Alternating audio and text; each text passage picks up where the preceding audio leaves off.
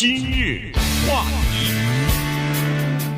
欢迎收听由中讯和高宁为你主持的今日话题。呃，纽约市的前市长白思豪啊，在卸任之前呢，他曾经呃提出过一项改革这个纽约市顶级的。公立高中的入学标准的这个措施或者是建议哈，因为这些学校呢，他认为说，呃，亚裔的学生比例太高，而黑人和西语的学生比例又太低，所以呢，在这个学校的入学的考呃标准方面呢，现在就是入学考试啊，是唯一的标准，所以呃，这个白思豪呢，当时就提出来说，是不是可以把这个名额都拿都拿出来？呃，分配给全纽约市其他的高中啊，让高中的这些优秀的学生呢都有机会进去。那么这样的话，就把亚裔的学生的名额等于是占掉了。亚裔的学生，呃，这个。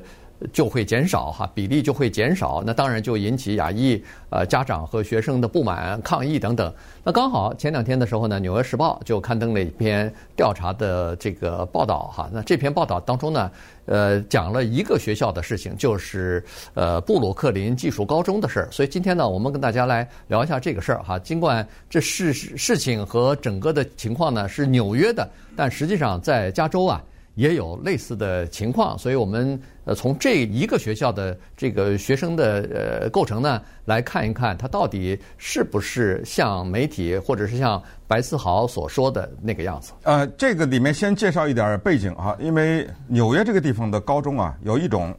我们这边好像没有，它叫 S H High School。什么叫 S H 呢？它叫 Specialized High School。这个翻译成中文可能就是特殊高中或者怎么样。你比如说，刚才说的布鲁克林的这个学校，这个高中，它的名字叫 Brooklyn Tech。一有 Tech 这个字，可怕了。我们这儿帕斯蒂岛有个学校叫加州理工学 （Cal Tech），加州理工学院，这是举世闻名的学校。布鲁克林理工高中，哇，这个高中就高中吧，然后后面加个理工，能进去吗？很难进。比他还有名的一个学校 Stuyvesant，这个可以说是几乎就是那个皇冠上的那个明珠了。就是这种特种学校、特种高中，在纽约有多少呢？应该是八个左右。在这个八个里面，排名第一的就是 Stuyvesant。这个学校之前上一次我们讲哈佛大学诉讼的时候呢，我我说了一个 Kanish 写的一本书啊。这学校还有包括布鲁克林 Tech 这个都在那个书中详细的提到。Stuyvesant 这个高中在一九七三年的时候，你知道这个高中里面多少犹太人吗？十个学生九个犹太人，百分之九十的学生是犹太人，就是犹太人把公立高中最优秀的那个占得满满的名额。我们再看现在呢，现在亚裔的情况是怎么样呢？亚裔的情况差不多是百分之六十几。这也是相当多啊，对不对？你要说到那个布鲁克林理工高中的话，那也是百分之六十几啊，亚裔啊，对不对？所以归根结底呢，就是一个就是黑人和西语裔人呢，他们觉得这里面有问题。那么白思豪呢，就站出来替他们讲话，说啊，要进入到这个特种高中呢，要有一个考试，这个考试的名字叫 S H S A T，我不知道怎么发音。是念 SAT 呢 啊，还是就是 SHSAT 就这么念哈？要经过这个考试看分数，所以白思豪呢就一度提出废了这个考试，不用了。这个遭到华人和亚裔的强烈的反对，以至于据我的纽约的朋友告诉我，很多华人给他起了一个外号：白思豪是白痴豪，说他是个白痴啊，都已经到了这样的一个程度。经过艰苦的努力，啊，白思豪又是在市议员呐，又是鼓励这下面的基层呢什么的，但是最后呢，还是以失败告终。就是他提出来的取消这个 SHSAT 这个考试的这一个措施呢，就没有能够实行。但是现在哈佛这个诉讼呢，告到了最高法院那儿去了。在这种情况之下呀，下面这些著名的高中啊，就引起了人们的注意。于是人们就看一看，好，既然你说我们歧视黑人和西语人，那我们就看一看，我们就挑这么一个高中——布鲁克林理工高中，我们挑它出来看看，是不是这么回事儿？嗯，呃，情况呢，它不是呃所描述的或者想象的那么简单哈。原因就是在《纽约时报》写这篇文章之前呢，他对这个高中的学生啊，学生的群体进行了一些呃，就是询问吧，或者说是一些采访，然后基本上啊是这么个情况，就是说在这个。布鲁克林理工高中的学生啊，首先是亚裔的学生占了百分之六十，大概六十三左右。嗯，但是实际上呢，在整个的这个呃纽约的公立学校里边的亚裔的整体的比例呢，应该是在百分之十几哈，百分之十六、十八的这个样子。所以呢，实际上在这个高中你可以看得出来，亚裔的比例是占的比较高的。相反，恰恰相反的就是黑人和这个西语的学生在。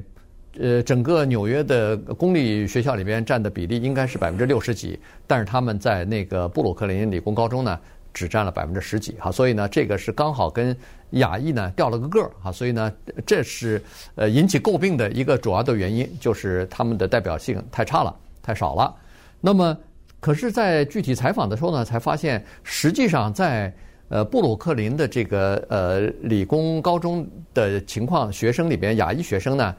其实大部分啊都是那些呃中低收入或者说是移民家庭里边的孩子，也不是说哦就是家里头有钱送孩子去补习，然后去上上这个高中的。当然补习可能有，但是这个补习也是那些血汗钱，就是他们的第一代的呃移民的父母亲，这个这含辛茹苦哈，这个血汗钱。或者说是呃用非常低微的这个工资一点一点省下来抠下来以后送孩子去到那个呃补习班里边，最后呃因为学习成绩优秀，所以进入到这个高中里边。所以这里头除了这个种族的问题之外，恐怕更多的是一个文化的问题啊，就是说亚裔这里头它主要指的是南亚的一些学生，包括什么印度呀、孟加拉呀，呃这这些国家的孩子。他们这个文化当中呢，其实和东亚的和这个，比如说中日韩这三国的情况差不多，就是他们把这个孩子进入到这个高中啊，当成全家奋斗的目标，当成一个能够使自己摆脱贫贫穷、步入到中产阶级的一个跳板、一个敲门砖。所以呢，举家努力啊，要把孩子，这等于是他们的全家的希望。就在这个孩子能不能进入到这个高中了？嗯，是，但是奇怪的就要看一下历史哈，就很有意思。一九八一年的时候呢，布鲁克林理工高中里面的学生三分之二是黑人和西语人，这是发生了什么事儿？对不对？这八一年的时候三分之二是黑人和西语人，现在三分之二是亚裔，这中间是出了什么事儿啊？现在做了一个调查，是发现当时呢。一些比较所谓进步派的政客啊，为了保护这些穷苦的黑人和西语人，从基层开始做起，不是从布鲁克林理工啊，是从基层开始做起。就是他们发现啊，有一些叫所谓的我们叫做天才班吧，啊，gifted program，或者是说在呃高中以前的时候就上一些比较高中的这种课程，让一些学习比较好的人先。上到一些所谓的优秀班呐，什么之类的啊，就这种项目，他们觉得这样呢不公平，呼吁取取消掉这样项项目，结果怎么样呢？真的取消了。有一些黑人和西域人比较集中的这些区里面啊，一个这样的班都没有。像我们南加州，我就知道，就有很多学校有这种班啊。对，呃，就是所谓的。说天才班有点好像歧视的感觉，但反正就是 honor class 呃，或者是叫荣誉班，荣誉班或者叫它叫做 gifted program，就是你这个学生他很优秀，我就给你吃小灶了，给你拉到另外的一个班里去。哎，当时八十年代末叶的时候就开始取消的这种班，那么黑人和西语裔的学生的入学的人数就逐渐的下降。哦，于是我们就这么理解了，是不是这个原因呢？就是假如啊。在黑人和西语裔的这学生当中，有一些很有天分的学生，但是因为这种有天分的学生的班被取消了，他们只好和那些普通的平庸的学生混在一起上课，对吧？对。那么这样的话，他们就不容易崭露头角或者怎么样？是不是这个原因呢？呃，等会儿咱们再继续来分析。今日话题。欢迎继续收听由钟迅和高宁为您主持的今日话题。这段时间跟大家讲的呢是纽约布鲁克林的这个科学高中啊，呃呃，拿它作为一个例子吧，就看一看精英教育、精英教育啊，在这个公立学校里边的情况，当然是持呃两极的意见啊。一一方面的意见就是反对，认为说呃这个应该取消啊，因为它造成了不平等。呃，亚裔的学生过多，而黑人和西语裔的学生又过少，所以这里头一定是在入学考试方面，它这个标准设的是不够公平啊，所以呢，这个造成了一些问题。当时刚才说了，呃，为什么在黑人和西语的这个学学区里边取消了这个精英教育或者快班教育呢？呃，gifted 的这些呃天才学生的教育呢？他们提出两个理由来，你听上去呢？似乎也有道理。第一个理由是说，取消这些班级以后，让那些学习好的快班的那些学生啊，和慢班的普通的学生在一起，这样的话呢，可以刺激或者是鼓励那些慢班的学生向快向那些好的学生看齐。可是问题，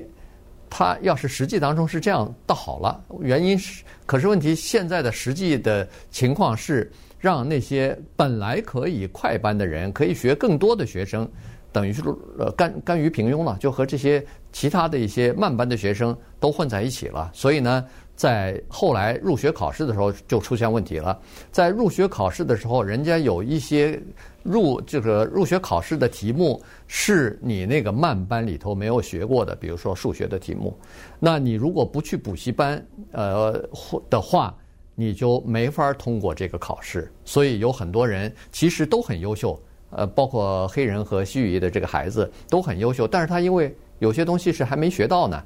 所以就被拦在了这个入学考试这个大门之外了哈。所以这是一个问题。第二呢，呃，当时是说取消这些呃快班呢，就是因为这快班呢。呃，有一些家长为了让自己的孩子进入到这些呃荣誉班或者是快班呢，呃，他们就等于是送孩子去私私人的补习班呐、等等，呃，然后这样一来的话，让那些无法送孩子去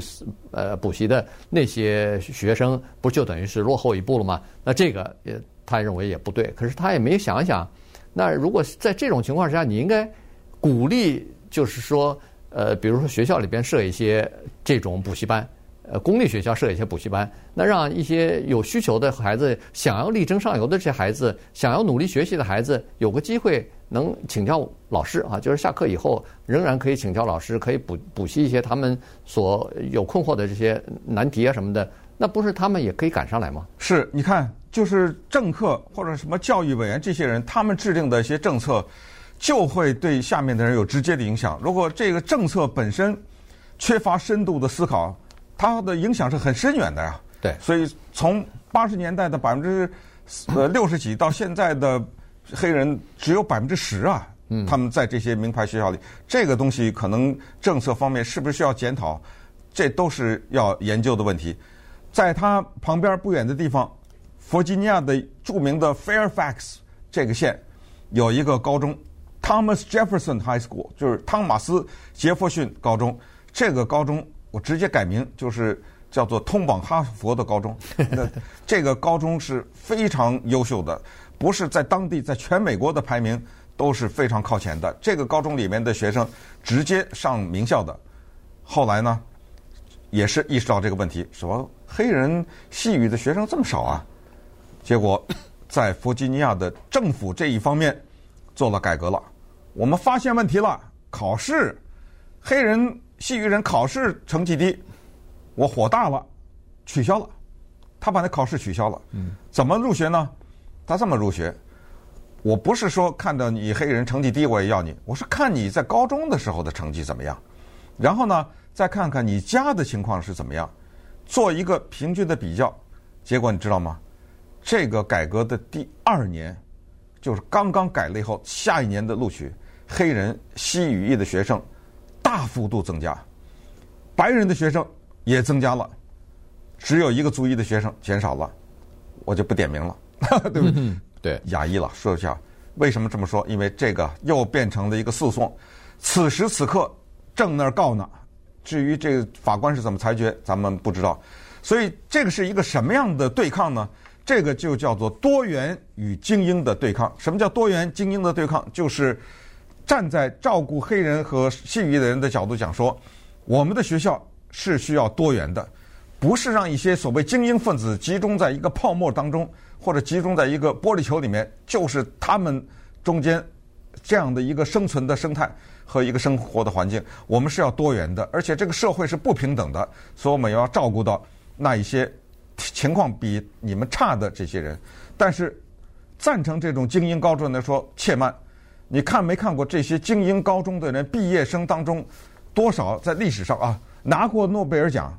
然后你再把拿诺贝尔奖的这些人他们的当年上这个高中的时候的背景你看一看，他们家里面多少是有钱人，结果发现很多都不是有钱人，对，哎，所以就是说，人是不平等，是不要说是经济什么这种不平等。他他大脑也不平等啊，